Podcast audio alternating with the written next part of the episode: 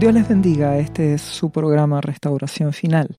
En el capítulo de hoy estaremos hablando acerca de tienes el llamado de Jeremías. Entonces, para entender cuál es ese llamado que tenemos como Jeremías, vamos a estar leyendo la palabra en el libro precisamente de Jeremías, capítulo 1.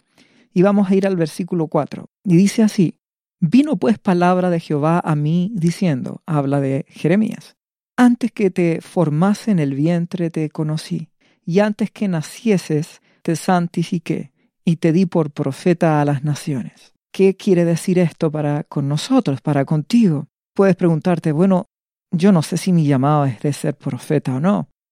Es que la palabra de Dios es espíritu y es vida, dijo nuestro amado Jesús. Él es la palabra. Entonces nos quiere decir algo mucho más allá. La labor de ser un profeta, hablar la palabra de nuestro amado Jesús. Eso es tanto para ti como para mí, como para todos los cristianos. Mi amado Jesús dijo, id y haced discípulos, predicad el Evangelio. Es hablar la palabra. La palabra es vida y la palabra es medicina. Nuestra labor es hablar esa palabra. ¿Y por qué dice mi buen Dios desde antes que nacieses? te conocí, porque mi Dios es eterno, mi Jesucristo es eterno. La palabra dice en Efesios capítulo 1, versículo 3, bendito sea el Dios y Padre de nuestro Señor Jesucristo, que nos bendijo con toda bendición espiritual en los lugares celestiales en Cristo, según nos escogió en Él. ¿En quién? En Jesús, antes de la fundación del mundo, para que fuésemos santos y sin mancha delante de Él. Dios nos ha escogido desde antes. ¿Cómo es eso? Pues muy simple. Dios es eterno. Para Él no hay casualidades. Él te ama, te escogió desde antes. Él nos llamó para salvación. Mi amado Jesús dijo, mis ovejas oyen mi voz. Él te escogió, créelo, si estás escuchando este programa, es porque eres llamado a eso, a ser de Jesucristo. Al igual que a Jeremías, Dios nos ha escogido, nos ha llamado a ser para Él. Depende de ti, depende de mí, si le creemos o no. Entonces, ¿qué es lo que sucede acá? El versículo 6 de Jeremías capítulo 1 dice, ¿cuál es la respuesta de Jeremías? Y yo dije, ah, Señor Jehová, Ah, Padre, he aquí que no sé hablar, porque soy niño.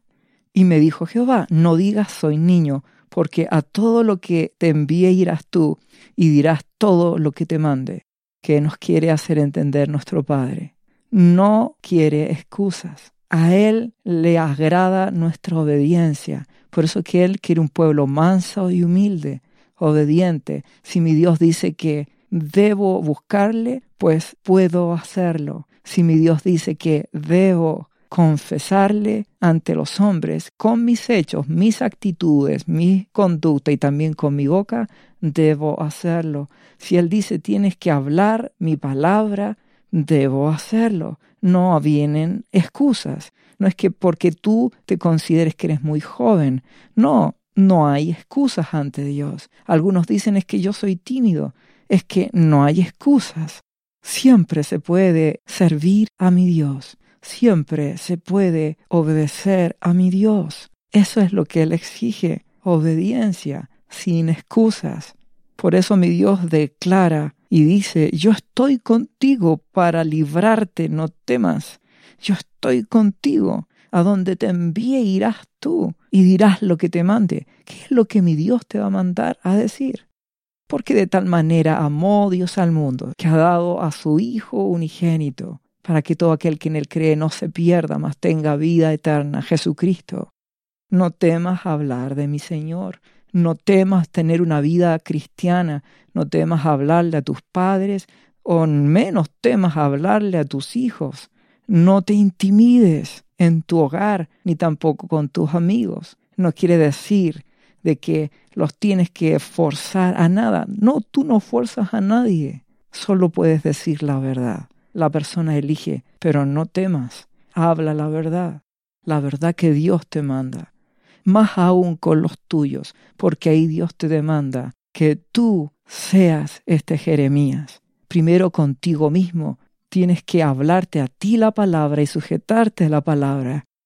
A tu familia, a tu discipulado, si es que eres un discipulador en una iglesia, si es que eres una autoridad, un pastor, un siervo de Dios, a tu iglesia y no intimidarte por nada. Se habla con amor, se dice la verdad, la verdad de la palabra.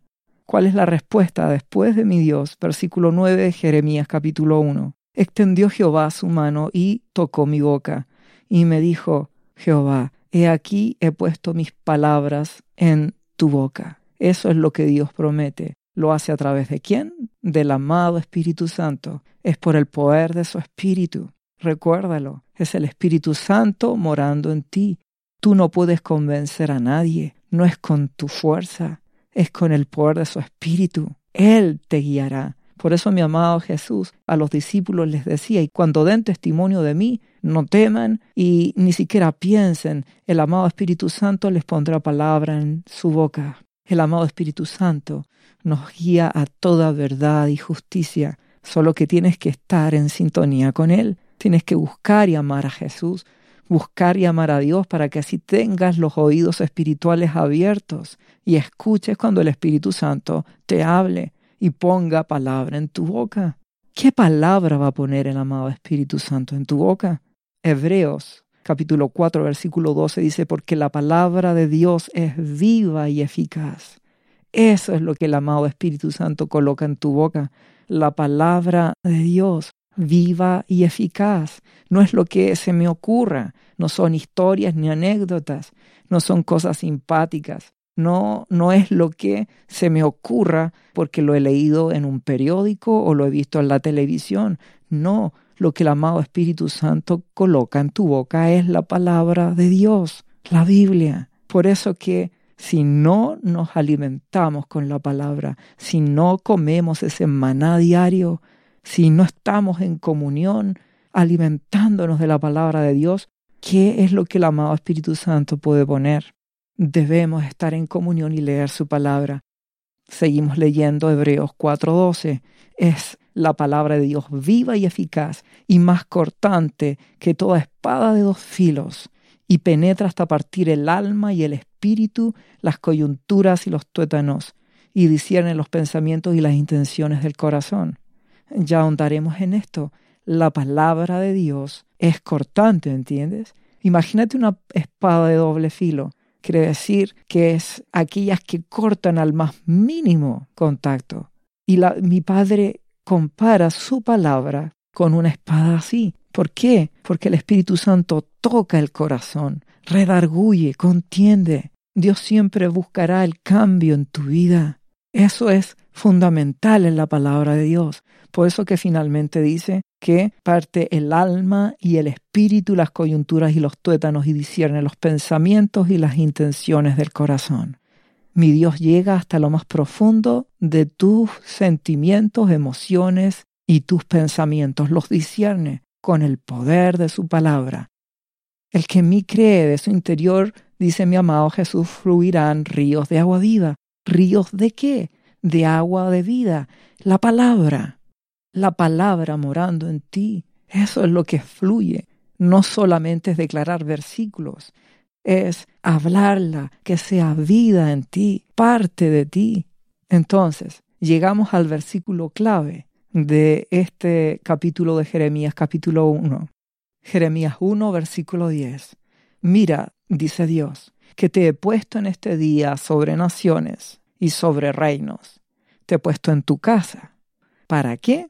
para arrancar y para destruir, y para arruinar y para derribar, para edificar y para plantar. Ese es el llamado de Jeremías. Y ese es también tu llamado. Y ese es el mío. Y eso es lo que hizo mi Jesús. ¿Qué quiere decir con esto? El poder de la palabra, ¿entiendes? ¿Arrancar qué? Arrancar todos esos engaños y mentiras que están en las personas. ¿Y cómo se las puedes arrancar? Diciéndoles la verdad de la palabra. Arruinar, ¿qué? Esa fachada religiosa. La arruinas, lo haces ver la verdad. Como mi amado Jesús arrancaba la mentira de los fariseos, la destruía, la arruinaba. Ellos quedaban en vergüenza cuando mi amado Jesús les decía la verdad, la verdad de lo que era el amor, la verdad de lo que era la justicia. Entienden que mi amado Jesucristo nunca fue diplomático. Él hablaba la verdad en, amor. No estaba queriendo dañar, estaba queriendo despertar. Fíjense, arrancas, destruyes, arruinas, finalmente derribas, derribas a la persona, pero no en la carne, por su espíritu. ¿Para qué? Para que la persona caiga humillada a los pies de Jesucristo. Entonces cuando tú, papá, hablas con tu hijo, tú debes ser ese Jeremías, o con tu esposa, o su esposa con sus hijos. Debes decirle la verdad a tu familia. Si ves que están en pecado, no temas. Dile la verdad. Hijo, estás en pecado. O hijo, te estás portando mal deja de ser rebelde, cambia, te lo ordeno, porque estás en autoridad. Lo que Dios busca es que a tus hijos les arranques la mentira de este mundo, el engaño y la falsedad, destruyas esas obras malignas que están en su mente, pero no lo puedes hacer con tu poder, es con su espíritu. La palabra dice en segunda de Corintios capítulo 10 versículo 4, porque las armas de nuestra milicia no son carnales, sino poderosas en Dios para la destrucción de las fortalezas. Ese es el poder de Dios, pero es su espíritu, ¿entiendes? No es con tu fuerza, no es el papá que solamente reta por retar, o el esposo, o la madre. No, es el poder y es la autoridad por el espíritu y la palabra. Pero para poder tener autoridad necesitas buscar a Jesucristo. Necesitas tener la palabra morando en ti y el amado consolador, el Espíritu Santo, gobernando tu vida. Entonces, si estás en esa condición, dice el versículo siguiente, derribando argumentos y toda altivez que se levanta contra el conocimiento de Dios y llevando cautivo todo pensamiento a la obediencia a Cristo. El poder de la palabra en ti como un Jeremías, primero para con tu propia vida. El apóstol Pablo lo dijo, todo me es lícito, pero no todo me conviene, todo me es lícito, pero no me dejaré dominar. Doblego mi carne. Tienes que ser Jeremías contigo mismo. No te aceptes mentiras a ti, no te aceptes como un religioso, es contigo. En segundo lugar, con tu familia con los tuyos, con quien Dios te ha puesto como autoridad. Habla la verdad, pero tienes que dar el ejemplo, porque si no verán un hipócrita. Tienes que tú sujetarte para así poder pedirle a tu hermano o a tu hijo que se sujete a Dios.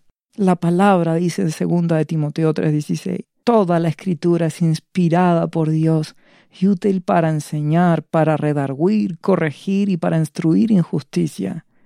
Dicho esto, Redarguir significa corregir. Eso es lo primero. Finalmente, él le dice en Jeremías versículo 10 del capítulo 1, edificas y plantas. Una vez que la persona reconoce su error, puedes recién edificarla. ¿Y plantar qué? ¿Qué crees que puedes plantar? La palabra de Dios. Entonces, si tú confrontas a tu hijo, hijo, estás en pecado y estás viviendo en esta casa y esta casa es de mi Señor Jesús, te debes sujetar, debes cambiar, debes renunciar. Primero lo corriges, lo derribas espiritualmente hablando, arrancas la basura de su mente. ¿Con qué? Con el poder del Espíritu y la palabra, para luego qué? Sembrar la palabra, enseñarle a tu familia el amor de Dios, la necesidad de obedecer, y así los edificas. Ese es el llamado de Jeremías. Ese es tu llamado. Ese es mi llamado. Y entonces si lo analizamos nos daremos cuenta que mi amado Jesús fue realizando ese ministerio toda su vida. Entonces él iba confrontándose a la mentira y iba declarando la verdad. Confrontaba a los religiosos. Mi Jesús no era diplomático. Mi amado Jesucristo se metía, por supuesto, en lo espiritual. Él nunca se metió en política, ni en cosas de la contingencia de este mundo. Por eso cuando le hablaron de César, él dijo, no me metas, dale a César lo que es de César, dale a Dios lo que es de Dios. Mi amado Jesús nunca se fue contra el pueblo romano. Dios quiere que su pueblo cambie para que así pueda ser sal y luz al mundo. ¿Con qué autoridad podemos ser sal y luz al mundo? Si el mundo secular nos ve y ve un pueblo cristiano mediocre, hipócrita y mentiroso, que ama más al mundo que se dice cristiano y aparenta santidad. Y por si fuera poco, a veces exigimos como pueblo cristiano nuestros derechos. No puede ser. La palabra hay que aplicársela en la casa. El juicio comienza por la casa de Dios. A nosotros Dios nos purifica primero. Tenemos nosotros que cambiar para así ser sal y luz al mundo. El pecado hay que confrontarlo en nuestras vidas, en nuestra familia, con los que están bajo nuestra autoridad. Mi amado Dios no ha cambiado. Mi amado Dios sigue siendo el mismo. Él no es diplomático. Entonces cuando vemos el primer discurso de Pedro en Hechos, en el capítulo 2, versículo 36, Pedro le está hablando al pueblo y él les dice, sepa pues ciertamente toda la casa de Israel, le está hablando a todos, que a este Jesús a quien vosotros crucificasteis, Dios le ha hecho Señor y Cristo.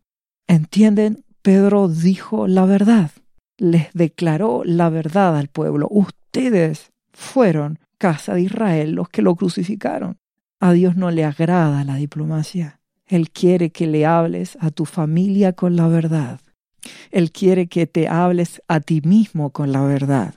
No te trates en forma suave. Nunca seas víctima. Ninguna víctima hay aquí.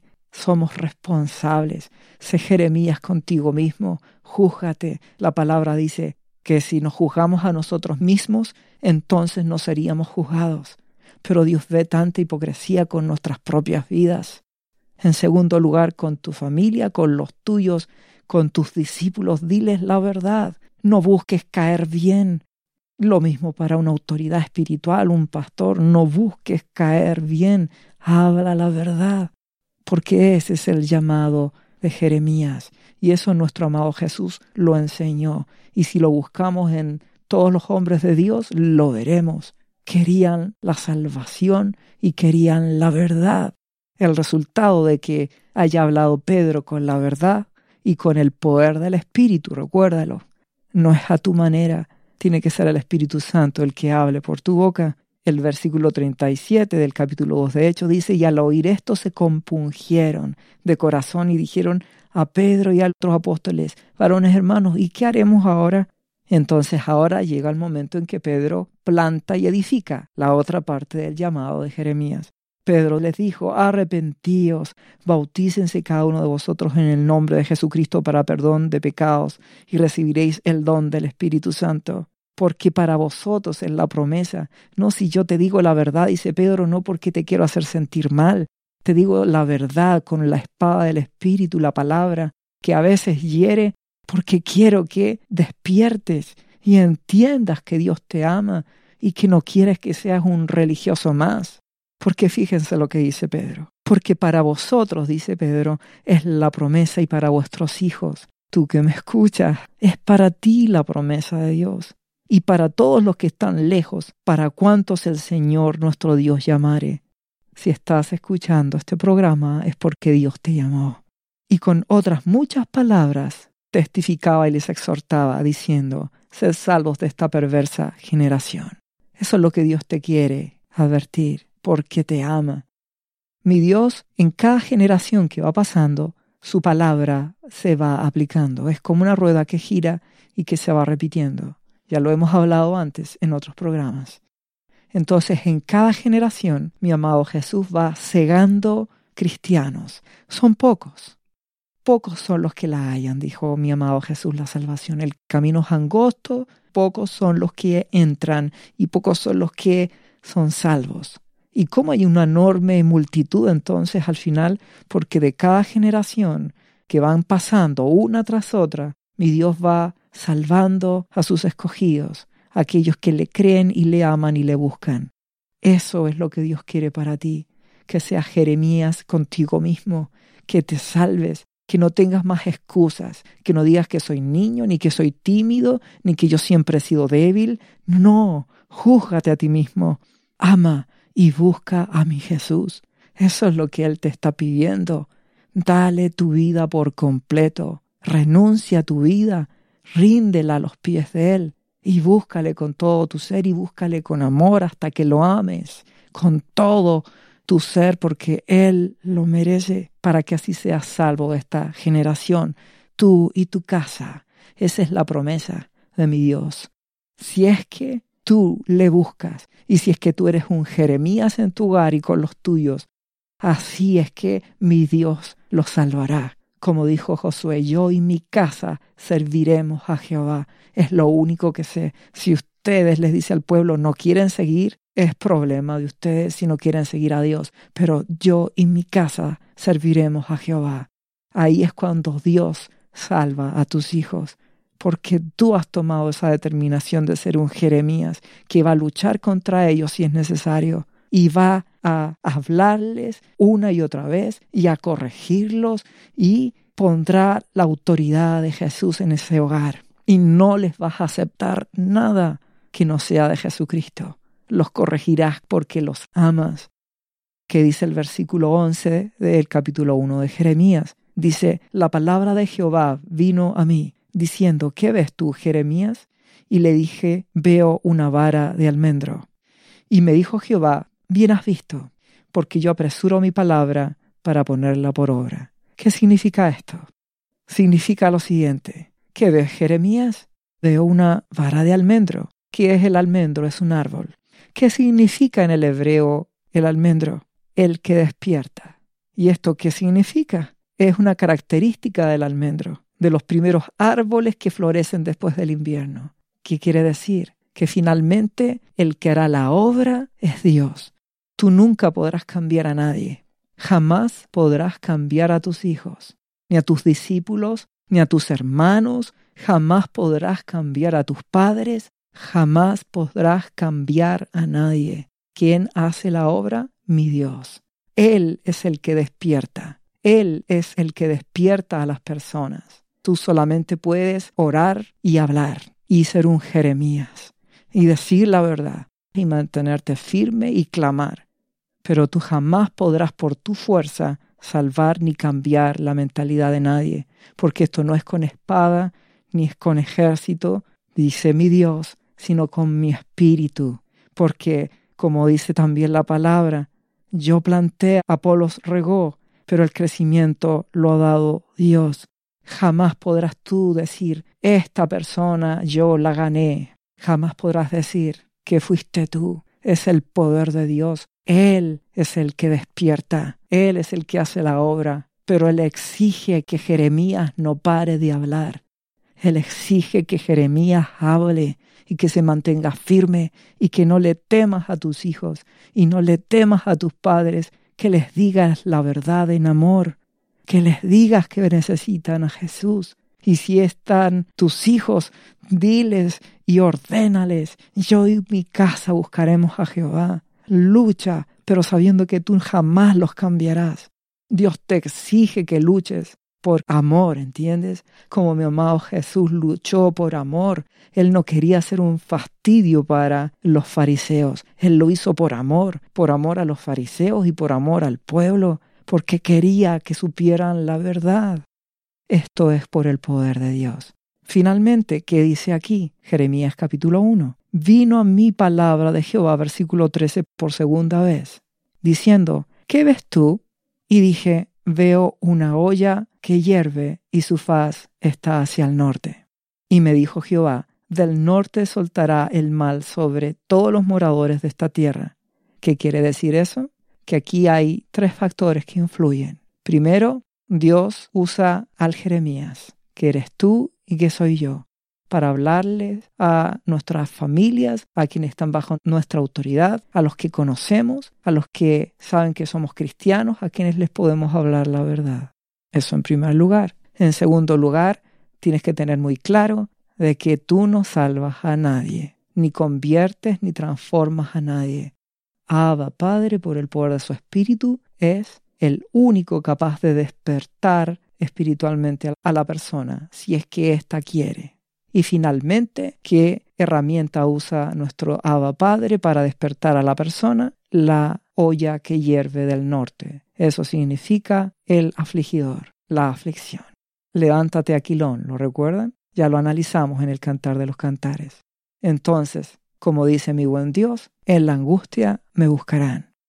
Tú solamente puedes hablar la palabra y solamente puedes ejecutar tu autoridad para que los tuyos conozcan a Jesús y hablarles la verdad en el Espíritu, recuérdalo, por la palabra. En segundo lugar, será nuestro amado Dios el que los despierte. Pero si la persona no quiere despertar y no quiere entender, el tercer elemento que mi Dios pone aquí es la olla hirviente del norte, es decir, la disciplina. Eso es lo que Dios hace, porque a través de eso la gente empieza a ablandar su corazón y querer buscar a Jesús. Entonces tú le hablas, eres un Jeremías con tu hijo, por dar un ejemplo, le hablas, le prohíbes, contiendes, puedes llegar a ser hasta su peor enemigo, pero no lo puedes cambiar. Oras e intercedes, pero es muy contumaz, porfiado. Entonces Dios, ¿qué opción tiene? Disciplina. El afligidor, que actúe para que así la persona se arrepienta, le busque y mi Dios haga ese milagro de que la persona despierte. Ese es el proceso. Entonces, mi Dios continúa diciendo en su palabra, He aquí que yo convoco a todas las familias de los reinos del norte, dice Jehová, y vendrán, y pondrá cada uno su campamento a la entrada de las puertas de Jerusalén y todo su muro en derredor y contra todas las ciudades de Judá. Y a causa de toda su maldad proferiré mis juicios contra los que me dejaron e incensaron a dioses extraños y a la obra de sus manos adoraron. Jeremías, yo haré el juicio, dice Dios, yo los disciplinaré, permitiré que actúe el afligidor, tú solo habla la verdad. Tú pues, dice Jeremías, versículo 17, ciñe tus lomos, quiere decir, no te dejes intimidar, levántate y háblales todo cuanto te mande, no temas delante de ellos para que yo no te haga quebrantar delante de ellos. ¿Qué quiere decir esto? Que si tú le temes a tus hijos, o a tu hermano, o a tu mamá o a tu papá que no quieren buscar o no quieren conocer a Dios. Te da temor, te intimida, no quiero quedar mal con ellos, no quiero quedar mal con mis hijos, no quiero que mis hijos se enojen. Si te da temor, Dios, ¿qué está diciendo? Está diciendo que entonces yo te haré quebrantar delante de ellos, yo te avergonzaré, dice Dios, porque Jeremías no me estás queriendo obedecer, y yo soy tu padre y te amo, Jeremías. Esa es la advertencia que Dios nos da. Y eso lo podemos ver en Job capítulo 3 versículo 25, cuando Job dijo, el temor que me espantaba me ha venido y me ha acontecido lo que yo temía. Dios no quiere que le temas a nada ni a nadie. Hay que temer solo a Dios, es su orden. A mí hay que temerme y respetarme y amarme con todo tu ser, dice Dios. Dios no quiere que le temas a tu esposa, y mujer, no le temas a tu esposo, ni le temas a tus hijos. Témele a Dios, haz la voluntad de Él, haz que la autoridad que Dios te ha puesto en tu vida fluya y no temas. Podemos ver en, en Gálatas capítulo 2 versículo 11. Pero cuando Pedro vino a Antioquía le resistí cara a cara porque era de condenar. Está hablando Pablo, inspirado por el Espíritu Santo. ¿Resistió a Pedro? Sí. ¿Por qué razón? porque antes que viniesen algunos de parte de Jacobo comía con los gentiles, pero después que vinieron se retraía y se apartaba porque tenía miedo a los de la circuncisión. Pedro empezó a tener miedo con aquellos hermanos que habían llegado a la iglesia, pero que mantenían todas las costumbres judías, religiosidad. Entonces, como Pedro les tuvo miedo, mi Dios, ¿qué hizo? Pedro tendré entonces que dejarte en vergüenza delante de todos. ¿Y qué es lo que ocurrió? En el versículo 13 dice, y hasta en su simulación participaban también los otros judíos, de tal manera que un Bernabé fue también arrastrado por la hipocresía. Entiendes que cuando le temes a tu hijo, no quieres quedar mal con tu esposa, no quieres quedar mal con tus padres o con cualquier otra persona, te conviertes en qué? En un hipócrita. Y te intimidas. Entonces, ¿qué le queda a Dios? Usar a alguien o algo para avergonzarte. Y dice, pero cuando le vi, el versículo siguiente, que no andaban rectamente conforme a la verdad del Evangelio, dijo a Pedro delante de todos, si tú siendo judío vives como los gentiles y no como judío, ¿por qué obligas a los gentiles a judaizar? etcétera, etc. Es decir, fue avergonzado ante todos. Eso es lo que Dios le dice a Jeremías. Y también te lo dice a ti. Si le temes a tus compañeros de trabajo y no dices la verdad de que eres cristiano, entonces mi Dios empezará a ver hipocresía en ti. Empezarás a ser un hipócrita que no quieres quedar mal con nadie. Y Dios permitirá que seas avergonzado, que debes ser un cristiano. No quiere decir que tienes que estar insistiendo y persiguiendo a los compañeros para que acepten a Jesucristo. ¿Entiendes que eso no es así? Tus compañeros tampoco están bajo tu autoridad, como tu casa o tus hijos o tu familia. Pero sí Dios exige que seas luz, seas sal y que sepan ellos que eres cristiano y que en alguna ocasión al menos un tratado les des o les hables en algún momento de Jesucristo cuando Dios te dé la oportunidad. No temas, solo tienes que temer a Dios. No busques quedar bien con tu familia, solo háblales la verdad. No quieras quedar bien ni siquiera contigo mismo, porque Dios quiere que seas como un Jeremías, porque dice finalmente en el versículo 18, porque he aquí que yo te he puesto en este día como ciudad fortificada, como columna de hierro y como muro de bronce. Eso es lo que Dios quiere para ti. Contra toda esta casa, contra los reyes de Judá, sus príncipes, sus sacerdotes y todo el pueblo de la tierra. Y pelearán contra ti, pero no te vencerán, porque yo estoy contigo, dice Jehová, para librarte. Mantente firme, sé cristiano primero con tus hechos, sé un Jeremías primero contigo mismo, sé un Jeremías con los tuyos, en tu hogar, háblales la verdad en amor. No es que andes criticando, esto no es en la carne. Muchos cristianos fracasan porque hablan solo en la carne, esto es por el Espíritu, y para eso tienes que tener testimonio de que Jesús vive en ti. Y junto con eso, de que buscas y amas a Jesús, el Espíritu Santo fluye en ti y puedes hablarle a tu familia y eres firme con tus hijos. Yo y mi casa serviremos a Jehová. Esto no es el mundo para hacer lo que a cada uno se le ocurre. En esta casa servimos a Dios, oramos, buscamos su rostro, su palabra. Leemos su palabra, escuchamos su palabra. Que Dios te vea un Jeremías en tu trabajo, que no te avergüence decir que eres cristiano o decirles que ellos busquen a Jesús. Dios te dará la oportunidad. Recuerda, no quiere decir que tienes que estar insistiendo y persiguiendo a los compañeros para que acepten a Jesucristo. Entiendes que eso no es así. Pero no te avergüences de mi Jesús. Tú tienes que estar dispuesto a no temer y ser un Jeremías. Y tienes que estar dispuesto a obedecer a Dios. Y nunca se te olvide que el que salva y el que despierta es Dios. Tú solo cumples tu ministerio, luchas con tus hijos, luchas para que busquen a Jesús, pero finalmente sabes que Él hará la obra. Y si la persona es rebelde y no quiere entender, mi Dios actuará a través de esa olla de agua hirviendo del norte. Permitirá que la aflicción actúe. Y quizás en el último minuto de su vida, tus padres que no querían conocer a Jesús, en medio de aflicción, en la vejez y con enfermedad, empiecen a buscar a Dios. O tus hijos empiecen a buscar a Dios. O aquel amigo al cual tú le hablaste, o compañero de trabajo que le hablaste de Jesucristo, quizás cuando empiece la aflicción, si Él lo desea, buscará a Dios y mi buen Padre lo despertará. Cumple tu ministerio. Dios te ama. Muchas bendiciones de mi Dios para ti en el nombre de Jesús.